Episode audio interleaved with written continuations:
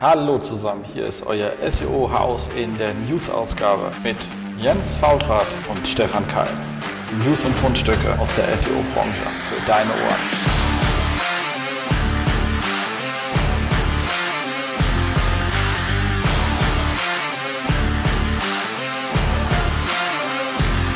SEO-Haus, stay tuned. So, hallo zusammen, hier ist wieder euer SEO-Haus. Äh, nach einem Monat Pause sind wir beide wieder auf Sendung. Hier ist Jens und da drüben ist der Stefan ist im warmen Darmstadt. ja, genau. Hier ist auch noch warm. Aber es soll ja kühler werden jetzt äh, die nächsten Tage wieder. Ja, ist auch schon viel angenehmer heute. Alles gut. Heute Morgen gab es sogar ein bisschen Regen und graue Wolken. Also das äh, nimmt man auch mal gerne mit bei dem Wetter. das stimmt. Hatten wir hier auch. Das äh, äh war lustig. Wollte ich gerade losfahren, habe ich ja noch mal zehn Minuten gewartet. Dann war es wieder weg. Sehr gut. Sehr angenehm. genau. Äh, wie immer, glaube ich, machen wir ein bisschen erstmal ein paar Hinweise und äh, Dinge in, in äh, eigener Sache. Und zwar haben wir im August, das sagen wir jetzt schon mal an, im August äh, den nächsten SEO-Stammtisch in Darmstadt mit einem äh, mit mit Vortrag allem Drum und Dran. Und zwar beehrt uns diesmal ähm, Tom Zeithamel. Das freut mich sehr. Er macht nämlich, äh, kommt sowieso reisemäßig in der Ecke vorbei. Deswegen haben wir uns auch auf den vierten Donnerstag quasi gelegt. Und ähm, er wird etwas zum Thema Relaunch und SEO erzählen, Thema, was ich auch sehr mag. Und wir freuen uns jetzt schon, wenn ihr euch den Termin merken könnt. Das ist dann quasi der 22.8. Uns ist das Wetter ja egal, wir sind schon im Keller unten, ist ja angenehm äh, kühl notfalls. Also da leben wir ja gut äh, im Pädagog und an der Stelle schon mal der Hinweis, schreibt euch in den Kalender. Äh, Tom Zeithampel ist jetzt auch nicht so oft in Darmstadt und äh, ist ja auch einer von den schon auch aus meiner Blickwinkel heraus betrachtet ganz alter Hasen im Geschäft. Der ist auch noch mal zehn Jahre länger dabei als ich sozusagen. Genau. Und ähm, auch wichtig, wir machen ja wieder das Seilklinik-Format. Also wer Lust hat, als zweites Thema auf dem Stammtisch eine Seilklinik über seine Seite zu haben, kann uns einfach anschreiben, dann wissen wir das anschreiben. Am besten könnt ihr mich auf Facebook schnell an, anpingen oder ihr schreibt uns einfach ähm, hier an die ähm, Gettraction, das ist die ähm, Seitklinik ähm, at gettraction.de, könnt ihr auch hinschreiben und sagen, ihr hättet die gerne. Wir suchen uns dann eine raus ähm, wir würden euch natürlich auch Bescheid sagen, wenn eure Seite ähm, genommen wird, damit ihr sozusagen mit dann auch vor Ort seid. Es macht immer Spaß, wenn man dann vor Ort ist und auch mal rückfragen kann, warum etwas so ist und wir da so ein bisschen ähm, drüber auch zusammen äh, diskutieren können. Äh, wie immer gemacht dann von ähm, Thomas Mint nicht und diesmal nicht von dir, Stefan, sondern von mir und äh, wird bestimmt auch äh, spannend. Also wer Lust hat, äh, sich da mal kostenlos äh, Seitkliniken zu lassen und ähm, Frage und Antwort zu seiner Webseite geben möchte, kann sich da dann einfach melden. Dann äh, schauen wir, dass wir euch berücksichtigen können und so einen kleinen Pool aufbauen von äh, Seiten, die wir da durchjagen können. Würde uns sehr freuen. Damit sind wir mit unserem Stammtisch fertig, haben als ähm, zweites einen Hinweis in so halbeigener Sache. Ich bin ja doch weiß der eine oder andere beim BVDW entsprechend ähm, engagiert und wir machen da viele spannende Sachen.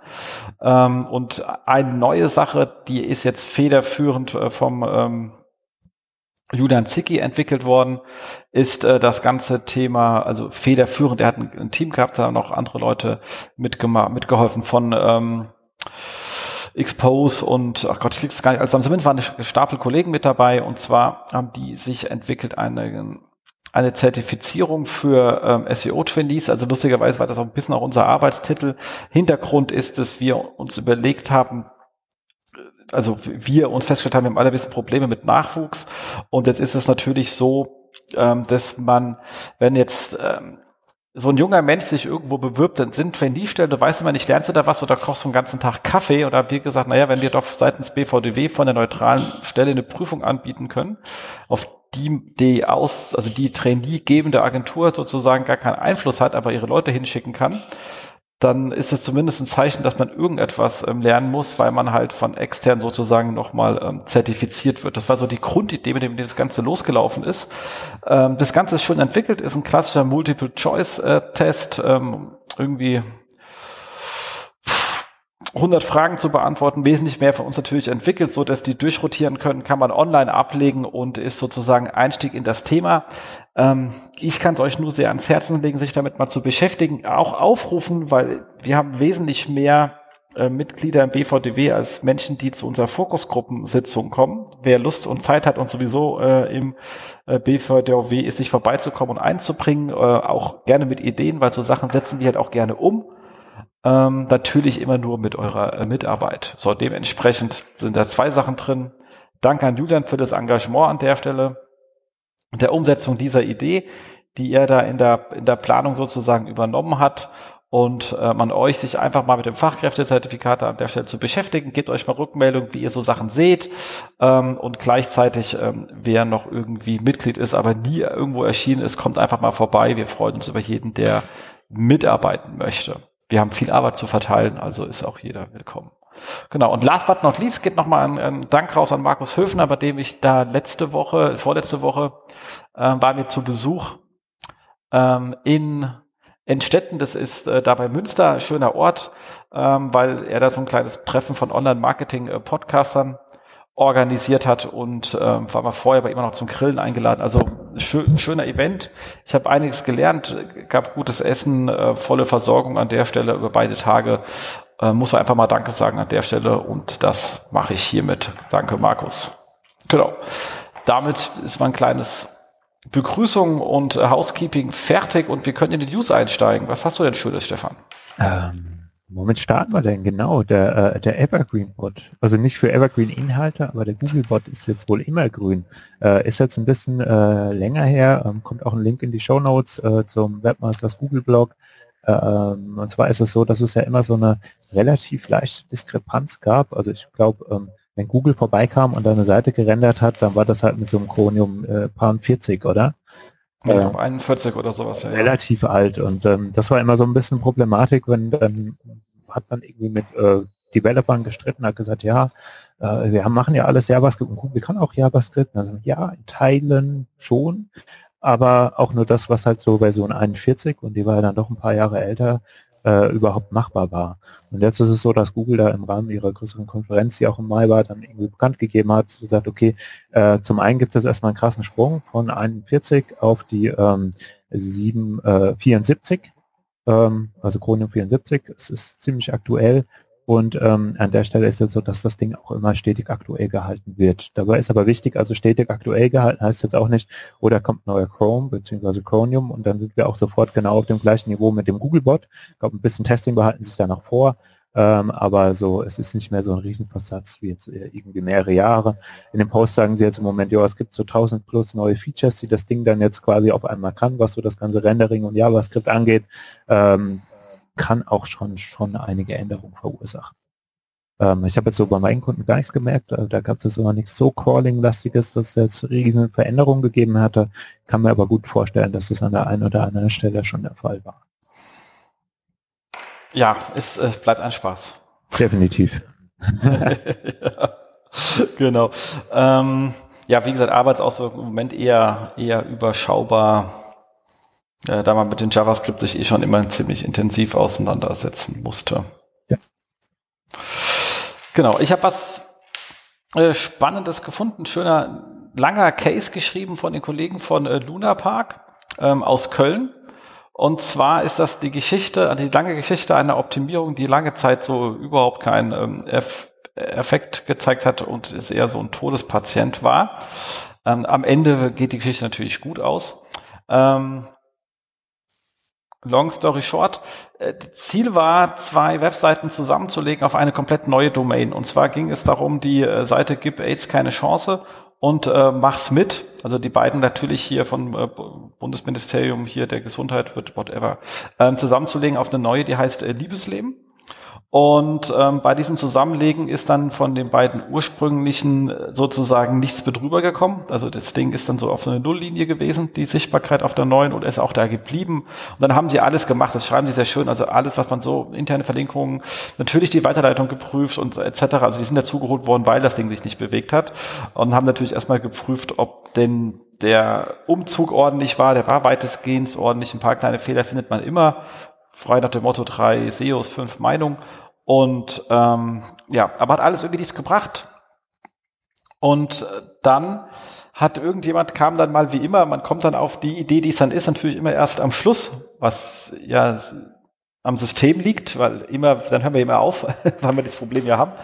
Und zwar haben die festgestellt, auf der Seite äh, Liebesleben lag halt zehn Jahre lang Porn. Und das hat halt schlicht und ergreifend dazu geführt, dass äh, nichts funktioniert hat und äh, Kommunikation im Google-Forum mit so Google Gold Member und ähnlichen hat dann dazu geführt, dass Google sich das Ding auch direkt angeschaut hat und gesagt hat, Job, der Filter ist drauf. Ähm, aber die nehmen den jetzt per Hand raus der ist nicht automatisch rausgegangen, weil die Themen jetzt nicht sich so wahnsinnig, also ähm, gib AIDS keine Chance und ähm, mach's mit, sind jetzt auch nicht, also benutzen teilweise doch ähnliche Wordings wie vorher auch auf der Seite. Und äh, dementsprechend wurde das per Hand rausgenommen und siehe da, war dann auch die Reichweite wieder da. Dann lernen wir daraus, Punkt eins, immer mal prüfen, was vorher auf Domains war, wenn was nicht geht. Das kann ein valides Thema sein. Punkt zwei, manchmal hilft es auch irgendwie Kontakt zu Google zu suchen. Wenn man dann ein konkretes Problem hat, wie hier, dass man sagt, okay, es war mal Porn, es ist nicht und offensichtlich geht der Filter nicht raus.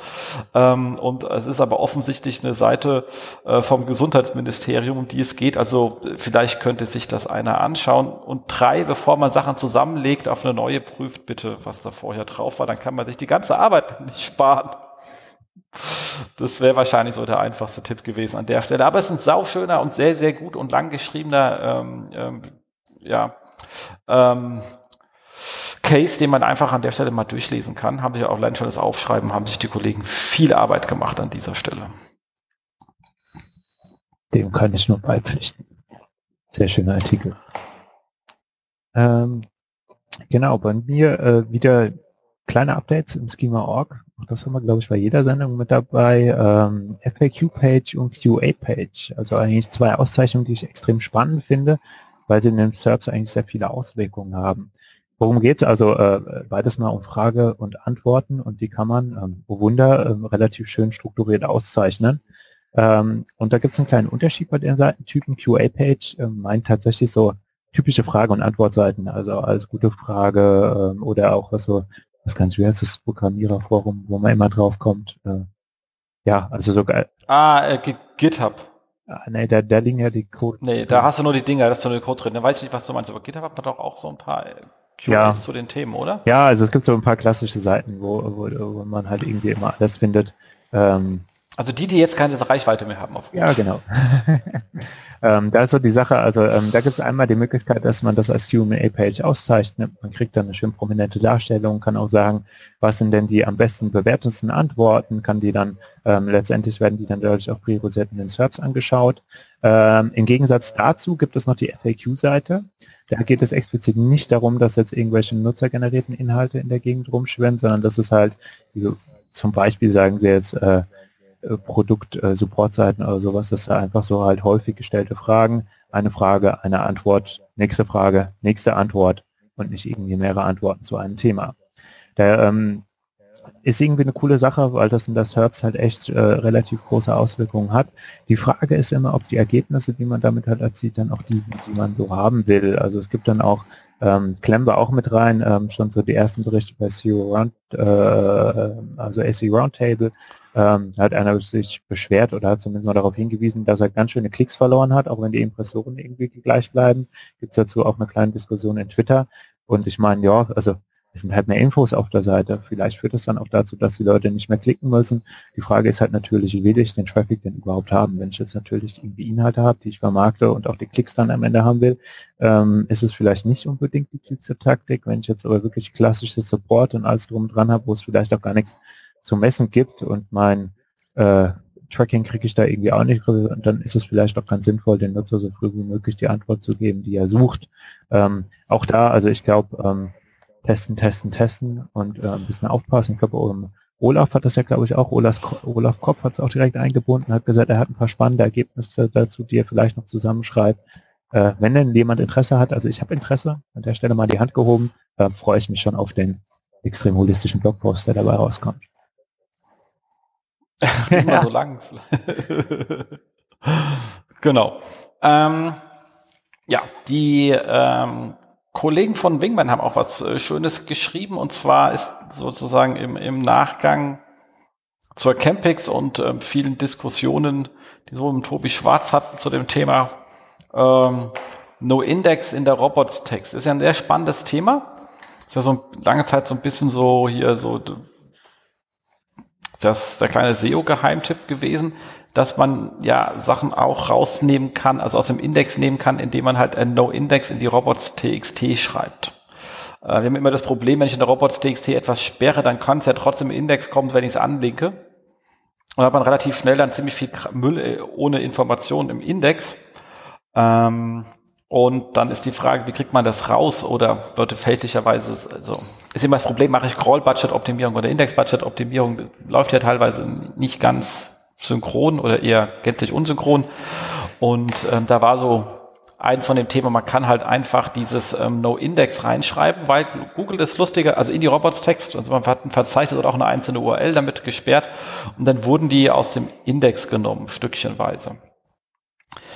Lustigerweise ist es kein offizielles Robots.txt-Feature. Aus irgendeinem Grund hat aber Google es unterstützt, außer Google, glaube ich, keine andere Suchmaschine. Also das ist jetzt nichts wenn jemand irgendwie Bing, Yandex oder sonstige Optimierung macht, ähm, außerhalb von Deutschland sollen die ja auch Nutzer haben, habe ich mir sagen lassen. Also kann das durchaus Sinn sein. Ist es eh egal. Ähm, Google hat es aber interpretiert. Und jetzt haben Wegmann auf der Campix erzählt, die haben da einen Test, also bei, bei einem Kunden, wo das funktioniert hat und es auch drin stand, sind auf einmal wieder URLs in den Index gekommen. Woraufhin sie den Schluss gezogen haben, was ja ein sehr valider Schluss ist, dass Google es offensichtlich nicht mehr nutzt, weil Google auch schon mehrmals gesagt hat, man soll es bitte nicht nutzen, weil sie wollen es auch zukünftig nicht nutzen. Und vielleicht ist es zukünftig ja eingetreten. Daraufhin haben die nochmal, da haben sich ein paar Leute bei ihnen gemeldet, so zum Beispiel auch Tobi Schwarz, haben gemeint, nee, ist nicht ganz so. Damit haben sie nochmal einen neuen Test aufgesetzt. Ähm, mit äh, zwei Seiten, die sie da reingeschrieben haben und mittlerweile ist die eine sozusagen weg, die andere wohl noch da. Äh, bei ihren Kunden sind die Seiten auch wieder weniger geworden. Ähm, scheint also doch irgendwie so funktionieren. Und ähm, Google sagt, also John sagt wie immer, nee, eigentlich machen wir das nicht. Und Gary Illes sagt, ja, aber ich, ich baue es demnächst aus, wer auch immer er da was ausbaut, egal. Ähm, aber es scheint noch zu funktionieren. So, also in dem letzten Stand, den sie da haben. Wie immer eher langsam, wie bei allem. Also auch dazu Wirkungsweise, also Google ruft nicht die Robots-Text aus und schmeißt dann die Robots-Text gegen alle URLs, die sie im Index haben und interpretiert die. Das ist, äh, wäre viel zu aufwendig, sondern bei jedem Aufruf einer URL prüft sie vorher, was steht in der Robots-Text, also zu dieser URL. Und dieser der Grund, warum die Robots-Text bitte möglichst schmal gehalten werden soll, weil es wahrscheinlich die meist aufgerufenste Datei bei euch ist. Ähm, und wenn da dann halt eben drin steht, es steht No Index, dann nehmen Sie sie wohl raus. Und ähm, das heißt nur erst beim Recall. Und da sie halt so Sachen nicht so häufig crawlen, gerade so gewisse Unterseiten, wenn die ein bisschen weiter weg liegen, kann das schon sehr lange dauern. Also wir haben das ja auch schon eingesetzt, dauert wirklich sehr lange. Ähm, wird aber mit No Index auf der Seite eh nicht lang dauern. Auch dafür müssen Sie URL crawlen, um es zu sehen. Ist kein Thema. Ähm, was bedeutet das jetzt äh, für uns aktuell? Wir empfehlen das, wenn wir keine andere Möglichkeit haben, auf die Schnelle ja bisher schon immer ähm, und würden wohl auch dabei bleiben. Ganz im Ernst, weil selbst wenn Google es nicht mehr interpretieren sollte, bin ich ja nicht schlechter als vorher, wo, es auch nicht, ähm, wo ich es auch nicht rausbekommen habe. Und es gibt halt einfach manchmal Themen, da ist eine andere Lösung nur über 18 Ecken sehr kostenintensiv möglich. Man, okay, dann nehme ich halt die, weil sie halt da ist. Und wenn ich irgendwann mal aus anderen Gründen das Hauptproblem lösen kann, ziehe ich es hinterher. Also es sollte per se keine Dauerlösung sein. Aber wenn man sonst gerade keine andere Möglichkeit hat, es zu tun, so what, es kann ja nicht schlechter werden. Ja. Oder? Da bin ich ganz bei dir. Also ich hatte auch immer ähnliche Beobachtungen. Ich habe das bei Kunden schon eigentlich meistens relativ erfolgreich, aber irgendwie so einen letzten Rest hast du dann halt immer noch drin rumgondeln. Ähm, und dann kriegst du dann auch nicht mehr weg. Aber ich meine, hey, also 200.000 gegen 1000 indexierte URLs war schon ein ganz guter Deal. Genau. Genau, was er noch geschrieben hat, fand ich ganz lustig. In der GSC wird die URL übrigens, also er hat ja wie gesagt per Hand zwei URLs explizit in der Robots-Text gesperrt und die, die weg war, die andere wurde halt seitdem nicht mehr gecrawlt. Also es liegt wirklich an diesem Crawling. Ähm, steht in der Search-Konsole drin, die URL ist gesperrt, also in der Robots-Text nicht, sie steht auf No-Index, also da steht schon nur gesperrt drinnen, aber sie ist mit einer Seitsuche nicht auffindbar. Und das ist ja genau das andere, wenn etwas, man kann halt gesperrte Sachen sehr wohl auffindbar machen, äh, wenn sie denn noch ähm, entsprechend äh, angelinkt sind, was hier wohl auch der Fall war. Also es scheint wirklich das No-Index gefressen worden zu sein. Es wird aber in der GSC unter dem URL-Inspection nur gesperrt angezeigt. Das nochmal so als kleiner Hinweis an der Stelle, wenn man mal. Ja, die gleiche Logik wie jetzt auch in einem alten Robots.txt-Tester, weil der schlägt da ja genauso an. Also der, der, den gibt's ja noch in der alten GSC. Und ähm, der meckert auch erst, der meckert nur blockiert. Also auch wenn da no ja. Index steht, aber Hauptsache die Zeile ist dann irgendwie, äh, greift irgendwie ein in die, äh, ins Crawling, in die Indexierung, also der Jo ist blockiert. Absolut. Prima. Ähm, wo wir dann jetzt schon bei der GSC sind, also nur so ein kleiner Hinweis auf ein paar Features, die da irgendwie, jetzt weiß ich gar nicht welche Veranstaltung, ich habe da nur die äh, verschiedenen, äh, die Google I.O. 19, genau. Äh, nur so ein paar Tweets äh, in der Timeline gehabt, ähm, unter anderem auch von Dominik Schwarz, da ging es einfach darum, dass es dann bald äh, in der Google Search Console einen Speed Report gibt, und zwar die Crux-Daten, also die Computer Experience-Daten, ähm, die fließen etwas ähm, in die GSC ein und sind dann auch an der Stelle auswertbar. Man sieht jetzt auf den Screenshots äh, beziehungsweise auf den Bildern davon, äh, auch das kommt mit in die Shownotes rein, ähm, eigentlich aus wie der äh, Indexabdeckungsreport, nur dass man an der Stelle halt ähm, das Ganze aufgedröselt hat, jetzt nach langsamen, mittleren und schnellen Seiten und sich dann dort auch nochmal in die verschiedenen Fehler- und Blockadefaktoren so reindrehen kann ähm, und da dann auch nochmal wieder in die PageSpeed Insights rüberhüpfen kann. Dann ist an der Stelle erstmal ähm, eigentlich ganz cool, weil man, also wenn man jetzt nicht unbedingt alles selbst irgendwie äh, per Skript irgendwie tausendfach abfragt, hat man da schon mal so einen schnellen Insight auf jeden Fall und kann sich auch so ein bisschen rumklicken. Ansonsten sieht das für mich schon wieder so aus, als wäre das so, naja, 1000 URL-Reports und wenn ich ein Pech habe, ist aus dem einen Verzeichnis nichts irgendwie drin und dann bin ich äh, da doch etwas aufgeschmissen, was so wirklich mal so eine richtig valide Aussage äh, betrifft. Andererseits besser als die Daten gar nicht zur Verfügung zu haben, je nachdem, was dann jetzt so meine persönlichen technischen Mittel sind, äh, was so diese API-Abfrage angeht. Weil da sieht es jetzt auch nicht so aus, als könnte ich jetzt wieder äh, das Ganze überhaupt über die GSC-API rausholen. Äh, aber vielleicht kommt auch irgendwann die Über-API für die GSC. Wer weiß das schon. Ja, das ja. ist mit der API so Frechheit. Ja, da haben sie uns ja, da warten wir mal. Und ansonsten, aber ich meine, so 1000 URLs, äh, je nachdem, wie groß das URL ist, kann man auch schon mal ein bisschen besser mitarbeiten, als jetzt als Einzelner irgendwie in die PageSpeed Insights zu hauen. Wenn ich jetzt nicht gerade einen Patrick da sitzen hat, das mal zurecht neimt oder ehrt oder Python. Ich weiß nicht, wie er das macht. Ja, aber er fragt viel ab. Irgendwas macht er. Jo. Exakt. Exakt, exakt, exakt. So, was habe ich dann noch Schönes hier? Ich habe ähm, nochmal etwas äh, Nettes gefunden ähm, auf ähm, SEO Südwest, die Servierung aus dem Hang äh, Webmaster Hangout haben, also vom äh, John, der hier nochmal erklärt, dass ähm, die URL-Struktur nicht wichtig ist, also die Hierarchieebene sozusagen ähm, ist nicht der zentrale Faktor sondern die interne Verlinkung, wenn die feststellen wollen, wie die Struktur einer Webseite aufgebaut ist. Also die halten sich da hauptsächlich ähm, an die interne Verlinkung. Das sieht man ja auch mit dem, dass man die Breadcrumb auszeichnen kann und sie dann die URL-Struktur auch nicht mehr gerne darstellen.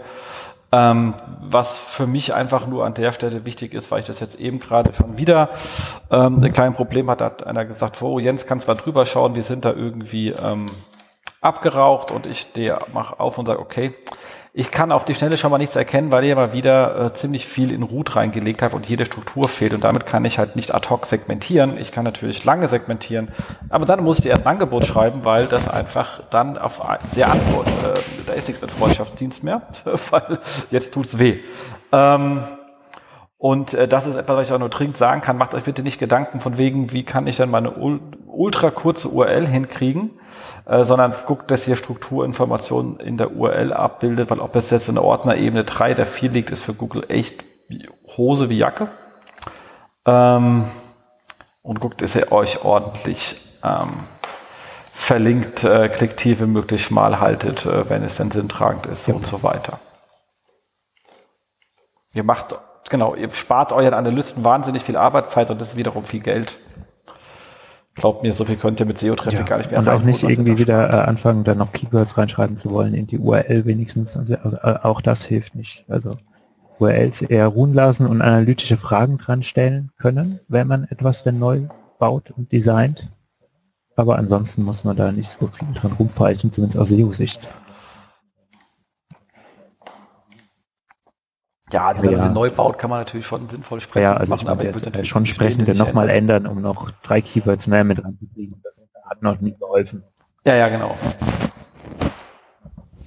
Nee, das hat wirklich ähm, noch nie geholfen. Was auch ganz lustig ist, seit letztem auch jemand gehabt, der war alles halt nur mit IDs. Das tut sich dann auch schwer, weil du auf den ersten Blick halt ja, nicht sehen kannst, was für ein Inhalt Also es ist in Analyse die Hölle, aber auch für den Nutzer immer. Wenn das, das Ding dann doch mal so äh, irgendwo ausgespielt oder geteilt ist, es ist halt schön, wenn man erahnen kann, worum es denn gehen könnte weil, weil man sich dann mal selbst beobachtet, man wägt dann schon ab, klicke ich oder klicke genau. ich jetzt nicht anhand dem, was in der URL steht. Geht mir zumindest so. Gut. Ähm, Absolut. Der SEO Südwest Doppelpack, unabgesprochen. Ähm, da habe ich auch einen kleinen Hinweis, ähm, auch nur wieder so äh, Eigenheit auf das ähm, Inspection Tool in der GSC. Wenn man dort Sachen reinhaut, ähm, die 410 sind eigentlich, dann sagt das äh, Inspection Tool halt einfach diesen 404. Ähm, sagte äh, der John dazu, also der Ursprungstweet, der hier reingehängt ist, zum Glück ist da noch ein Screenshot drin, der richtige Tweet ist nicht mehr verfügbar. Äh, John Müller sagte halt, ja, wir haben das so ein bisschen vereinfacht. Ähm, da war ich mich vereinfacht, also warum? War jetzt auch nicht so schwer, den Status abzufragen und dann da jetzt 410 oder 404 reinzuschreiben. Also es ist ja noch eine Logik mehr, das irgendwie nochmal umzuschreiben. Aber egal, also auf jeden Fall aufpassen, wenn ihr etwas mit äh, 410 habt, das in das Inspektionstool reinhaut, kriegt ihr eine 404 zurück. Das ist an der Stelle so gewollt. Und auch korrekt. Ob das sinnvoll ist, weiß ich nicht. Glaube nicht. Ja, aber dann im Zweifelsfall halt immer noch mal aufrufen, Glaube gucken, nicht. was äh, eure Plugins im Browser sagen oder auch das mit Frog. Dann weiß man ja immer genau, was Sache ist. Genau. Ähm, dann habt ihr hier noch was Schönes, habe ich was Schönes gefunden, mit, ähm, auf, auch wieder hier ähm, auf dem Hangout. Äh, und zwar Text hinter Tabs äh, werden, also hinter Tabs werden nicht für SERP-Snippets verwendet. Also das war ganz lustig, da haben sie gesagt, also hier, wenn du halt Text hinter Tabs hast, dann werden wir die, dann verwenden wir die nicht in den Snippets, also nicht in der Description oder sonst wo, ähm, weil Nutzer erwarten, den Text auch sehen zu können auf der Seite. Ähm, das finde ich sehr lustig. Ähm, es wird aber, es kann durchaus, äh, werden die Sachen aber indexiert und können damit auch aufs Ranking beitragen. Wir haben jetzt nicht gesagt, es ist gleichwertig, aber es trägt also fürs Ranking bei. Was bedeutet das? Nummer eins, ähm, eigentlich sollte man sowieso eine sinnvolle Description geschrieben haben, dann ist mir doch ganz egal, was bei den Tabs steht oder nicht steht und auf Google daraus ein Snippet baut, das soll eh kein eigenes bauen, soll ja mal eine Description nehmen, wenn ich die denn wohl voll formuliert habe. Was natürlich lustig ist, weil ich kann in der Description ja Sachen schreiben, die man hm. nicht, aber egal. Ähm, äh, du weißt, was ich meine? Also eigentlich habe ich damit ja auch der, den Sinn einer Description widersprochen, wenn ich sage, Tabs zeige ich, nehme ich nicht an, weil das sieht man nicht zwingend auf der Webseite, äh, wenn es da hinten dran ist. Und bei der Description ist es ja auch nicht zwingend der Fall, ähm, dass man genau diesen Wortlaut so nochmal auf der Webseite hat. Und ähm, das zweite, was fand ich auch spannend, das ganze Thema FAQs, Q&S und alles, was, was man Featured Snippets bauen kann, sollte dann vielleicht nicht zwingend hinter Tabs liegen. Vielleicht stört sich dann Google da dann auch mal dran. Gibt es ja öfters, dass man bei einer FAQ die Antwort immer mhm. aufklappen muss. Ich meine, ich finde das eh ein Unding, weil das ist immer voll die Klickerei. Ähm, aber gibt's ja. Ähm, da frage ich mich, wenn Sie sie schon nicht benutzen, um Title und Description abzuleiten, würden Sie sie dann benutzen im Feature-Snippet? Die Frage wurde nicht gestellt, weiß man nicht, würde ich jetzt aber mal testen, gerade bevor man überall massenhaft seinen Kram da einbaut. Hm. Ähm, und dann sagt Google einfach, ne, aber eigentlich will ich das gar nicht, weil man es nicht sieht. Ich weiß es nicht, aber das wäre das gleiche Argument wie oben, aber wie gesagt, konsistente Argumenten bei Google ist jetzt auch nicht so hingegeben. Das ist mir nur als allererstes eingefallen. Ähm, für unsere Arbeit bedeutet das eigentlich relativ wenig, weil wenn du es, wie gesagt, sinnvolle Description gegeben hast, dann hast du nicht das Problem, dass Google aus deinen versteckten Inhalten welche bauen muss. Ähm, und dass die im Mobile halt eben mitgezählt werden, haben sie jetzt schon mehrmals kommuniziert, ob die wirklich gut mitgezählt werden Weiß ich nicht, gibt jetzt, ich kenne jetzt auch keinen validen Test zu dem Thema. Also ich kenne Tests, dass die wirklich indexiert werden, zu, zu Genüge kann man auch relativ schnell machen. Aber ob die jetzt besser oder schlechter fürs Ranking einzahlen, als wenn man sie nicht versteckt, kenne ich aktuell keinen validen Testsetting. Genau, so. Kann man einfach drüber nachdenken, wie man dazu stehen mag. So, Mobile. Mobile war mein Stichpunkt. Ähm, genau. Auch äh, hier der Hinweis, ähm, neue Seiten, also kommt auch ein kleiner Link dazu zum Google Blog. Neue Seiten werden jetzt standardmäßig ab dem 1.7., also ab heute, ähm, Mobile First behandelt.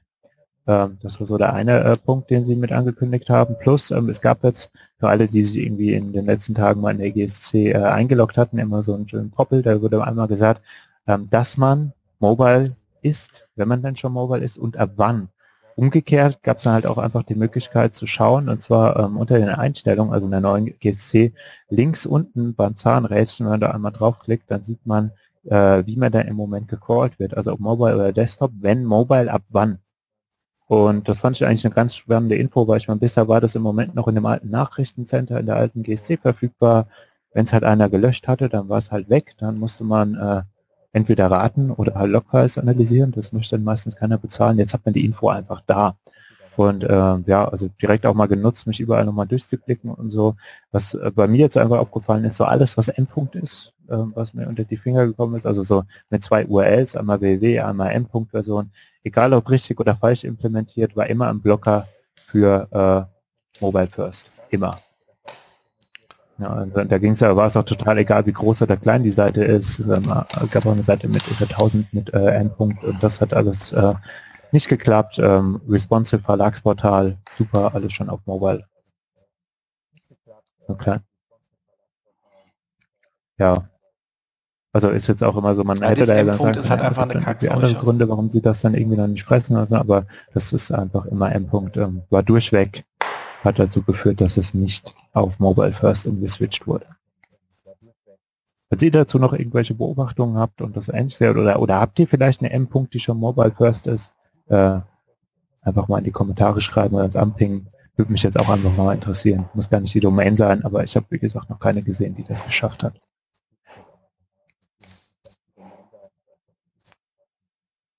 Ja. Definitiv. Ja, ich auch nicht. Ich schaue auf den gleichen. genau. Äh, ich habe dann noch was von den ähm, äh, Hangouts und zwar ähm, das Parameter-Tool in der Google Search Konsole, in der, in der alten. Ist ja auch noch drin, wo man einstellen kann, diesen Parameter crawlen, also diesen beachten, äh, diesen nicht beachten oder Entscheidung Google überlassen. Das sind die drei Einstellungen, die man vornehmen kann. Und da war die Frage, wie es eigentlich damit aussieht. Und da war die Antwort, ja, das wirkt noch, das Tool. Also das kann man in der alten auch weiterhin benutzen und Google beachtet das auch. Allerdings, und das ist ja schön, die haben mal geschrieben, was sie damit machen. Im Großen, also allererstens, die ähm, URLs, die dann betroffen sind, wie zum Beispiel Parameter Test, ähm, sollte nicht berücksichtigt werden. Die ganzen URLs mit diesem Parameter-Test ist gleich eins bis n bleiben erstmal im Index. Die werden einfach nur beim zukünftigen Crawl wird dann die zu, überwiegend die kanonisch, also die eben ohne diesen Parameter, weil man es ja gesagt hat, schlicht und ergreifend gecrawlt. Aber der Rest bleibt erstmal im Index drin, weil ich habe sie ja jetzt schon. Ähm, es kann sein, dass sie dann über Zeit auch irgendwann verschwinden. Das haben sich jetzt aber nicht so konkret geäußert. Aber die sagen schlicht und ergreifend, man fokussiert damit sein Crawl-Budget. Man bringt jetzt noch nicht wirklich die Seiten ähm, aus dem Index raus. Das bedeutet aber äh, im Umkehrschluss, wenn ihr es dann schafft, irgendwann diesen Parameter zu entfernen, weil er vielleicht gar nicht mehr braucht, was immer so die sinnvollste Lösung ist. Man baut es irgendwie anders um. Ähm, das ist irgendwie Cookie-based, whatever. Ähm, und hat diesen Parameter nicht mehr. Dann macht es Sinn, in der Search-Konsole den Parameter auch wieder auf äh, das Google entscheiden oder ähnliches umzuschalten, damit Google irgendwann sieht, dass die Seiten nicht mehr gibt, sonst sehen sie das ja nie mehr, weil sie ja da ganz selten hingehen. Nur noch. Ähm, ähnliches, wenn ihr mal nur Index draufschreibt oder sonstige Lösungen für das Problem findet. Was bedeutet das für unsere Arbeit? Wie bisher, wir nutzen das Tool auch dann, ähnlich äh, wie bei dem ähm, No-Index, wenn wir ad hoc keine andere Möglichkeit finden. Man muss aber gucken, dass man halt äh, wenn man eine dauerhaft andere Lösung hat, die Parameter sozusagen auch wieder frei gibt, sonst wird Google nie feststellen, dass es diese URLs nicht gibt. Und die gondeln halt immer noch im Index äh, rum und das will man ja eigentlich auch nicht haben. Ja. Frage, warum verhält sich Google so? Ja, man ja. Siehst du, da habe ich mir auch direkt eine Notiz gemacht, da muss ich noch mal was prüfen. ja, ähm, genau, prima spannendes Thema. Ähm, wo sind wir jetzt bei mir? Ah, Sistrix. Sistrix hat ähm, eine kleine, ähm, die haben ja so drei, vier Daten bei Sistrix und ähm, die gucken die sich ja manchmal an unter bestimmten Gesichtspunkten und die haben jetzt auch hier, also auch Link wieder in den Show Notes. Ähm, ich versuche das mal kurz zusammenzufassen, wenn das zu äh, abstrakt ist mit den ganzen Zahlen, ruhig nochmal in den Artikel reinklicken. Ähm, war ein spannendes Thema, und zwar so ein bisschen unter Entdeckung der EU-Leistungsschutzrecht EU für journalistische Inhalte. Ähm, ja, wie relevant sind denn diese journalistischen Inhalte oder die von Publishern die Inhalte für Google überhaupt? Ähm, und da sind sie mal ganz nah dran gegangen. Sie haben sich ähm, so ein Fundus aufgebaut von knapp 1200 Domains, die jetzt erstmal für Publisher stehen. Wie haben sie die Domains identifiziert? Also sie haben halt einfach geschaut in der Vorwoche zur Analyse, welche von diesen Domains hatten denn so knapp, äh, hatten mindestens fünf Artikel in Google News gepublished ähm, denke ich jetzt erstmal so ein schönes Vorgehen, um mal so ein schönes Set zu haben, ohne jetzt nur irgendwie nachzudenken, na, was sind denn die größten Tageszeitungen, die ich so kenne. Ähm, da kommt man nämlich auch nicht so ganz auf 1200. Ähm, haben das Ganze aber auch noch ein bisschen rausgefiltert, also Details äh, wirklich im Artikel mal reinschauen. Und ähm, auf jeden Fall haben sie dann die Suchergebnisse, äh, die Suchbegriffe zu diesen Domains analysiert und äh, haben sich die Frage gestellt, okay, zu, mit wie viel von diesen Suchen verdient denn Google eigentlich jetzt mal so direkt Geld? Ähm, das waren so 53 Millionen Begriffe und um dann noch so ein bisschen fair zu sein, weil ich meine, es gibt ja verschiedene Intents, ähm, das ist jetzt glaube ich nichts Neues und ähm, äh, gibt es natürlich auch mal den Fall, dass irgendwie so ein guter Ratgeber oder sonst was auch sehr, sehr unentschiedenen oder auch auf transaktionalen Seiten auftaucht. So, und sind immer so ein, zwei Plätze reserviert.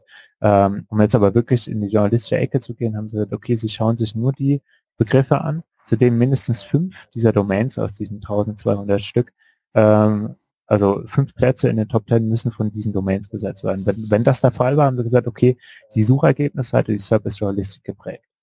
Das hat es dann von diesen 53 Millionen auch so zweieinhalb, ähm, zweieinhalb Millionen runtergebrochen, was ich erstmal für ziemlich wenig dann so empfunden habe.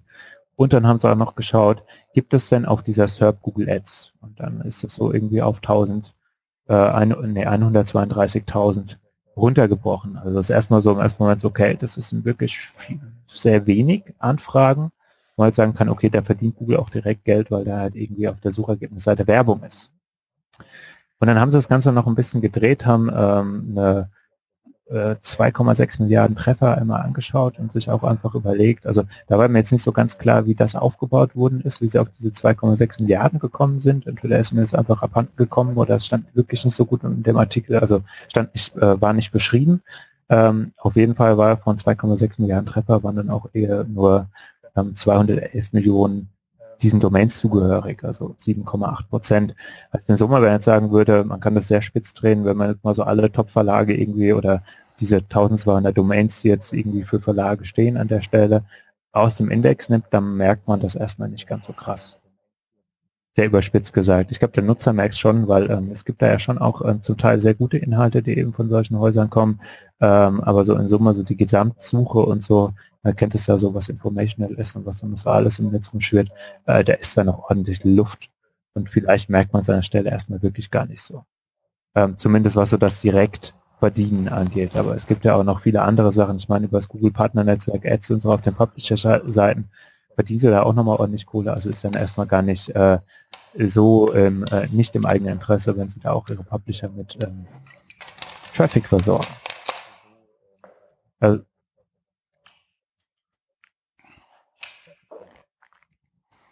Absolut. Also was man natürlich äh, sagen muss, ja, es sind halt die es, Suchanfragen, die in Sistrix sind, das ist halt nicht vollumfänglich. Und viele Themen, die halt mal eine Lage hatten, hat halt nie einer ins Evergreen-Tracking gehängt, weil man es dafür nicht braucht. Ähm, Punkt zwei ist, wir reden von Such an, also wir reden von Suchanfragen, also von Wörtern, die angefragt werden, nicht von der Anzahl der Suchanfragen, äh, weil es wird ja nicht einmal jede Suchanfrage gefragt, sondern ist ja so, dass die Sachen, wo News rauskommt, ich glaube, es gab einmal von Searchmetrics eine, die kam irgendwie auf, ach nee, da ging es darum, wo oft wurden Newsboxen angezeigt, aber du das ja auch relativ deutlich raus, wird ist wahrscheinlich auch gemacht, im einfachen Step. Ähm, hm. Ja, es sind halt auch nur fünf Prozent der Suchanfragen, aber die Volumen hinter den Anfragen ist halt immer sehr hoch, weil da natürlich die Sachen sich drehen.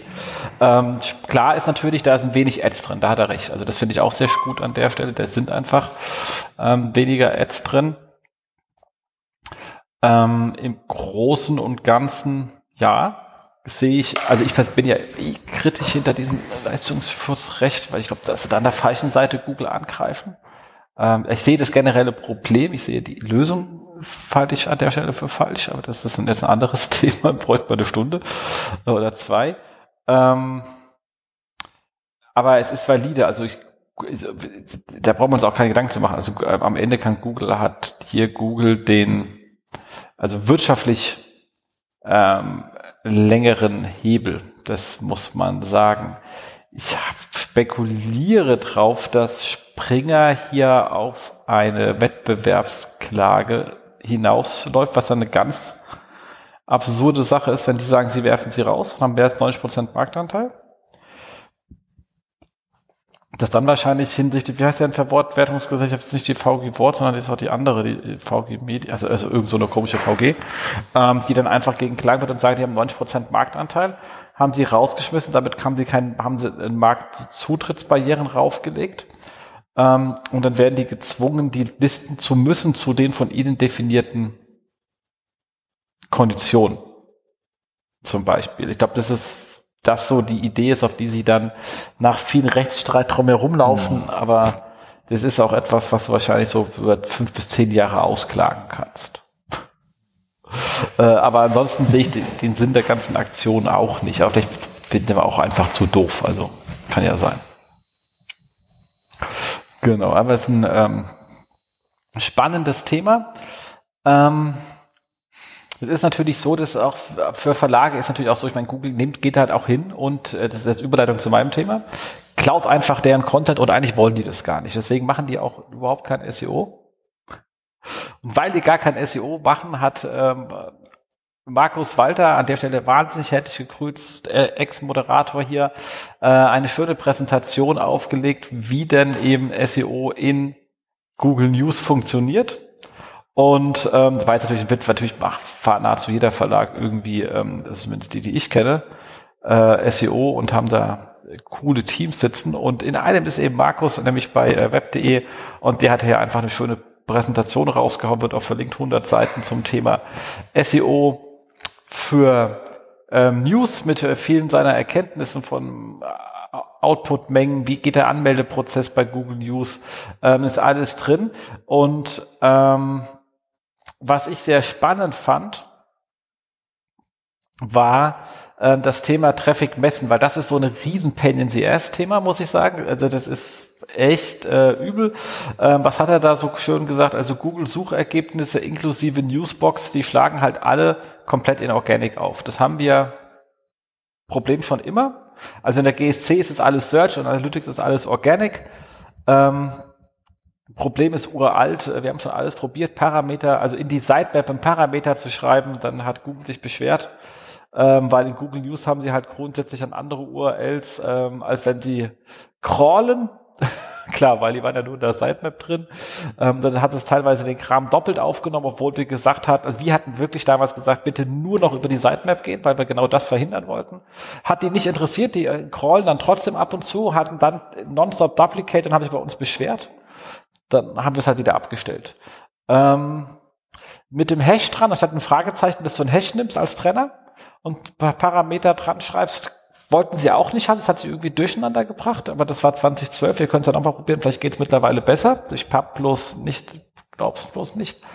Ähm, was man auswerten kann in, äh, als Newspunkt, als Referrer ist schlicht und ergreifend die Google News Startseite. Und ähm, das ist in sich zwar schön, aber der wenigste Teil des Traffics. Lustigerweise, jetzt wird es aber noch viel schlimmer. Google Discover schlägt in der als ähm, also ihr wisst diese und auch, ähm, also das ist diese News-Vorschlag auf dem Android. Äh, Google Discover schlägt lustigerweise im Organic auf in Analytics. Das ist natürlich dort ganz falsch, weil es hat mit SEO halt nichts zu tun. Äh, was ich ganz gut fand, hat sich nochmal zu Discover geäußert, hat gemeint, was, wenn etwas im SEO rankt, heißt es nicht, dass es um Discover rankt, oder eher die beiden haben überhaupt nichts zu tun, und da weiß ich nur bei den Sachen, die ich mir regelmäßig anschaue bei unseren Kunden, ich habe so gut wie null, also wirklich null Überschneidung der Top 20 ähm, SEO-Artikel und der Top 20 Discover-Artikel, das sind komplett nicht, andere also, Themen. das finde ja, ich extrem Ich habe da nicht so irgendwas gestehen, so Discover, das äh, lief für mich immer so ein bisschen nebenbei. Ich es dann nicht so, weil ich, ich kann aus dem Report nicht so viel rauslesen, weißt? also so operativ. Deswegen habe ich das so ein bisschen stiefmütterlich behandelt bisher, muss ich äh, gestehen.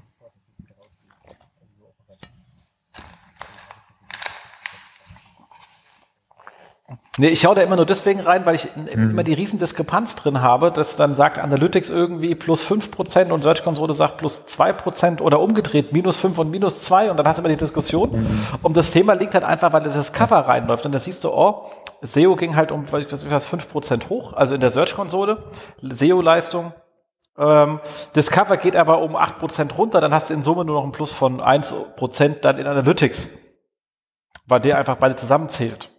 Und ähm, in dem Fall habe ich mir auch mal reingeschaut und geguckt, was sind, weil ich einfach neugierig war. Und bei sprechenden ULCs ist es ja da festgestellt, ähm, jetzt so, ich habe ja mehr so die Yellow-Presse da bei mir im Blick, das, äh, das hat so gar nichts miteinander zu tun tun, was bei dem einen und bei dem anderen drin ist. Ansonsten, wie gesagt, ist mir noch nicht aufgefallen, wie man sinnvoll Daten zu Discover erheben kann, weil es ja hochpersonalisiert ja. ist äh, und es keinen keinen neutralen Discover-Feed in Anführungszeichen gibt. Ähm, äh, es wäre spannend, ob überhaupt jemand, also was sind so eure Discover-Erfahrungen? Schöne Sache, schreibt das mal. Fände ich spannend, wenn jemand auch mal sich damit intensiv auseinandergesetzt hat und hier mal in die Show kommen will, auch gerne mal was sagen. Äh, es ist ein spannendes Thema, auch wenn es meiner Meinung nach mit SEO gar nichts zu tun hat. Es läuft halt nur über den gleichen Verteiler wie Google. Ähm, aber wie gesagt, es ist eine spannende Präsentation. Einfach mal durchlesen. Man muss auch sagen, ich habe das Gefühl, in Discover siehst du viel mehr Quellen als in Google News. Also ja Gott und die Welt an absurden Quellen. Ich weiß doch nicht, warum Google mir manche Sachen vorschlägt. Das ist jetzt was vom Kopfverlag bekommt, der ist hier kaputt, gleich mal gesperrt. Also du kannst ja Quellen sagen, will ich nicht mehr haben. Ähm, aber ist äh, ein, ein spannendes Ding. Wie gesagt, eine Hammerpresse. Muss ich auch nochmal detailliert durchscrollen. Ist schon auf der Longlist. Ähm, super, wo sind wir bei mir? Äh, Search Engine Journal. Äh, genau, nur der Hinweis, äh, die Wayback Machine, äh, das Internet Archive, äh, ich glaube, jeder kennt's. Ähm, und hat da mal irgendwie drum rumgeklickt. Meistens ist es so der letzte Anker, wenn man gar nicht mehr weiß, was los war.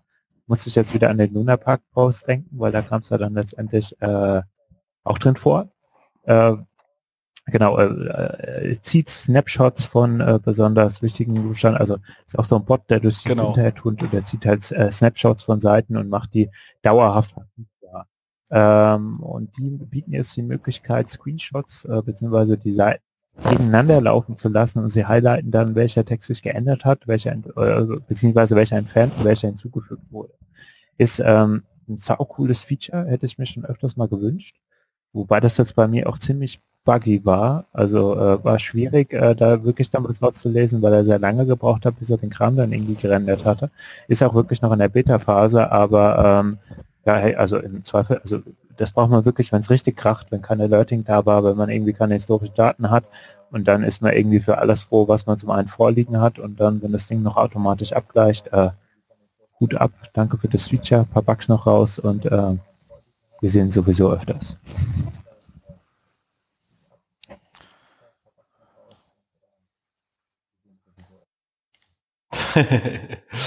Absolut.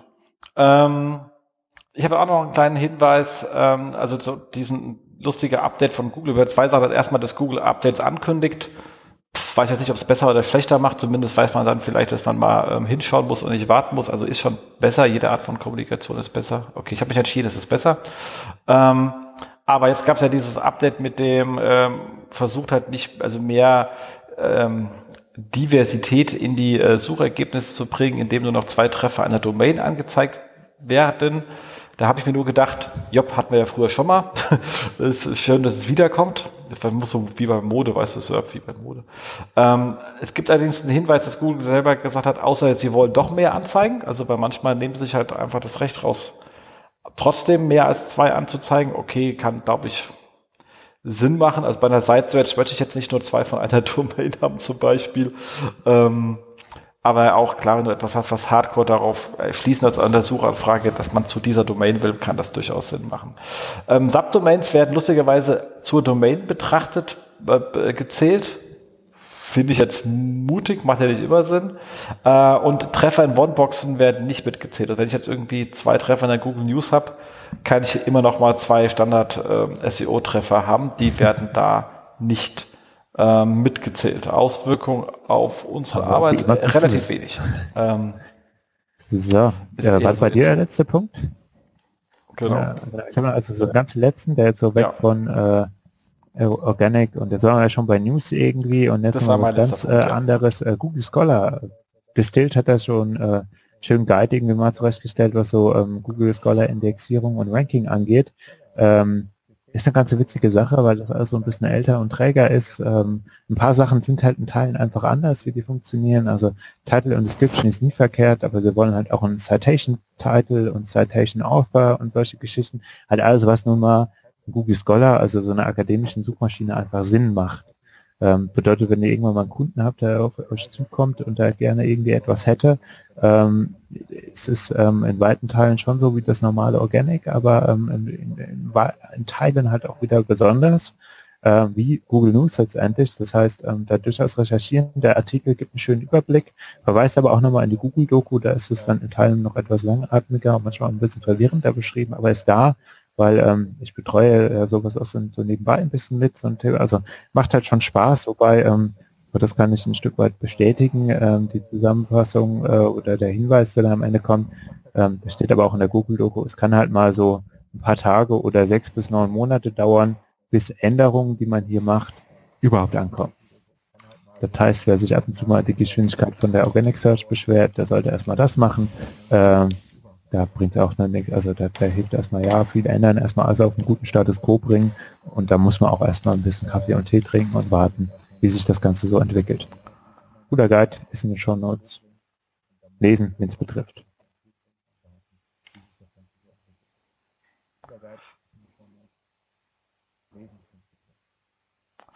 Hm. Absolut äh, sinnvoll. Ähm, kommen wir damit sind wir fertig. Also ich meine, sind wir ja gut in der Zeit. Du hast ja auch, äh, musst ja dann auch äh, demnächst äh, los und weg. Kommen wir zu äh, Events ausblicken, da haben wir jetzt nicht so arg viel, was ansteht. Wie gesagt, unseren Stammtisch in Darmstadt haben wir ja schon erwähnt. Wir freuen uns wirklich über jeden, der vorbeikommt. Getränke sind bezahlt, gute Referenten sind da, wir sind da. Ähm, wir haben wirklich ein gutes Network. Bilder sind bei uns auf der Website, kann man sich mal anschauen. Das ist wirklich, wirklich jedes Mal äh, eine sehr nette Veranstaltung. Ähm, wir haben die unsere, wir machen mal ein bisschen Eigenwerbung hier, muss auch sein, hat, äh, hat äh, Markus Höfner auf dem, also auf dem Podcast-Treffen haben alle gesagt, man soll doch ein bisschen mehr Eigenwerbung machen. Machen wir jetzt, habt ihr Pech. Und zwar unsere, äh, unsere äh, Workshops zur Search-Konsole mit der 121 Watt. Mhm. Ähm, die sind allerdings im November, ähm, nee, im Oktober haben wir die in Frankfurt richtig, im Dezember haben sie hier nochmal in Berlin und zwischendrin haben wir sie nochmal im November und dann in Salzburg, aber dann nicht bei der 121 Watt, sondern äh, beim großartigen Oliver Hauser und seiner SEOCom äh, im Seminarprogramm. Wir hängen euch die alle rein freuen uns, wenn er vorbeikommt, äh, weil wie gesagt, wir können echt den ganzen Tag über die Search-Konsole meckern, aber wir haben auch trotzdem schöne Kniffe, wie man mit ihr sehr sinnvoll arbeiten kann. Ist also nicht ganz verkehrt. Und äh, wenn unser äh, Stammtisch schon im August war und wir waren jetzt von Oktober und Dezember, haben wir natürlich noch was im September für euch und zwar am 6.9. ist wieder der OMT in ähm, Wiesbaden, äh, wo ich dann zusammen mit dem ähm, Thomas äh, Mintnich äh, auch wieder eine Website Klinik abhalte. Und äh, da freuen wir uns auch, wenn ihr euch da entsprechend beim Mario meldet und sagt, wir wollen mal ähm, so richtig gegrillt werden, weil äh, das ist so ein bisschen auch der Format für die Leute, die so ganz direkte Antworten auch mal vertragen können, wenn sie danach äh, besser ranken. Ähm, jo, kommen wir zum letzten, last but not least sozusagen. Was haben wir an Job-Offers gerade reinbekommen? Und da haben wir so einiges, und zwar bei der, die RP Online in Düsseldorf sucht einen Head of SEO. Es ist also schön zu empfehlen. Also Düsseldorf hat so die längste Kneipe, habe ich mir sagen. Also passt also. Ähm, und äh, die RP ist jetzt auch keine kleine Zeitung, da ist einiges ähm, zu machen. Und ähm, Head-Off heißt, du solltest schon wissen, was du tust und vielleicht auch mit Personal reden und dieses motivieren können. Also brauchst, also sei, sei SEO und krieg Leute motiviert. Äh, jetzt keine ganz kleine Aufgabe die Kollegen freuen sich über Werbung. Ich kann es äh, dringend empfehlen.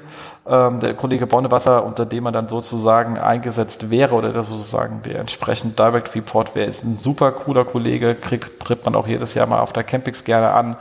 Ähm, mit ihm kann man wild mit der Q-Band hüpfen, also an der Stelle macht Sinn.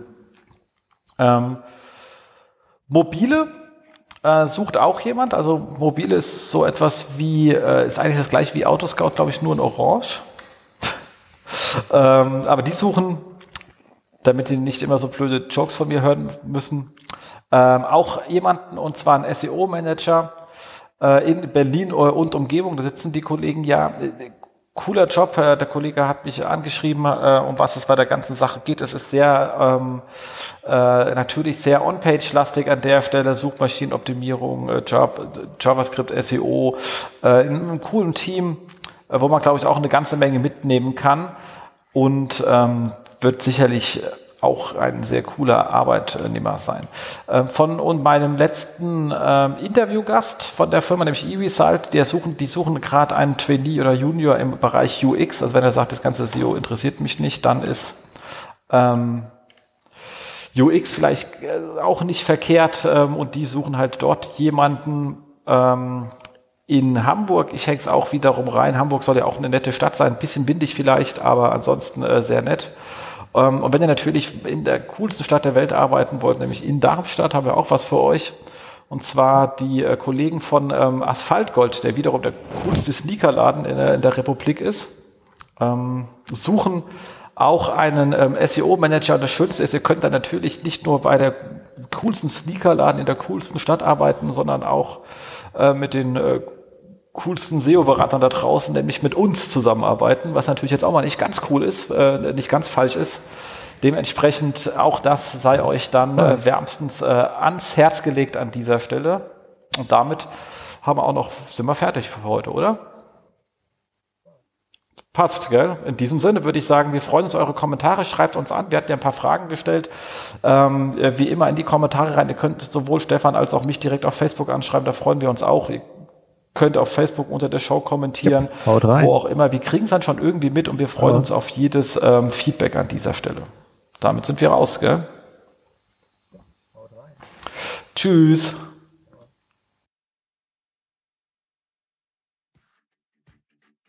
Das war sie, die aktuelle Ausgabe des SEO-Haus. Wir bedanken uns bei euch für die geteilte Aufmerksamkeit und hoffen, die Show hat euch gefallen.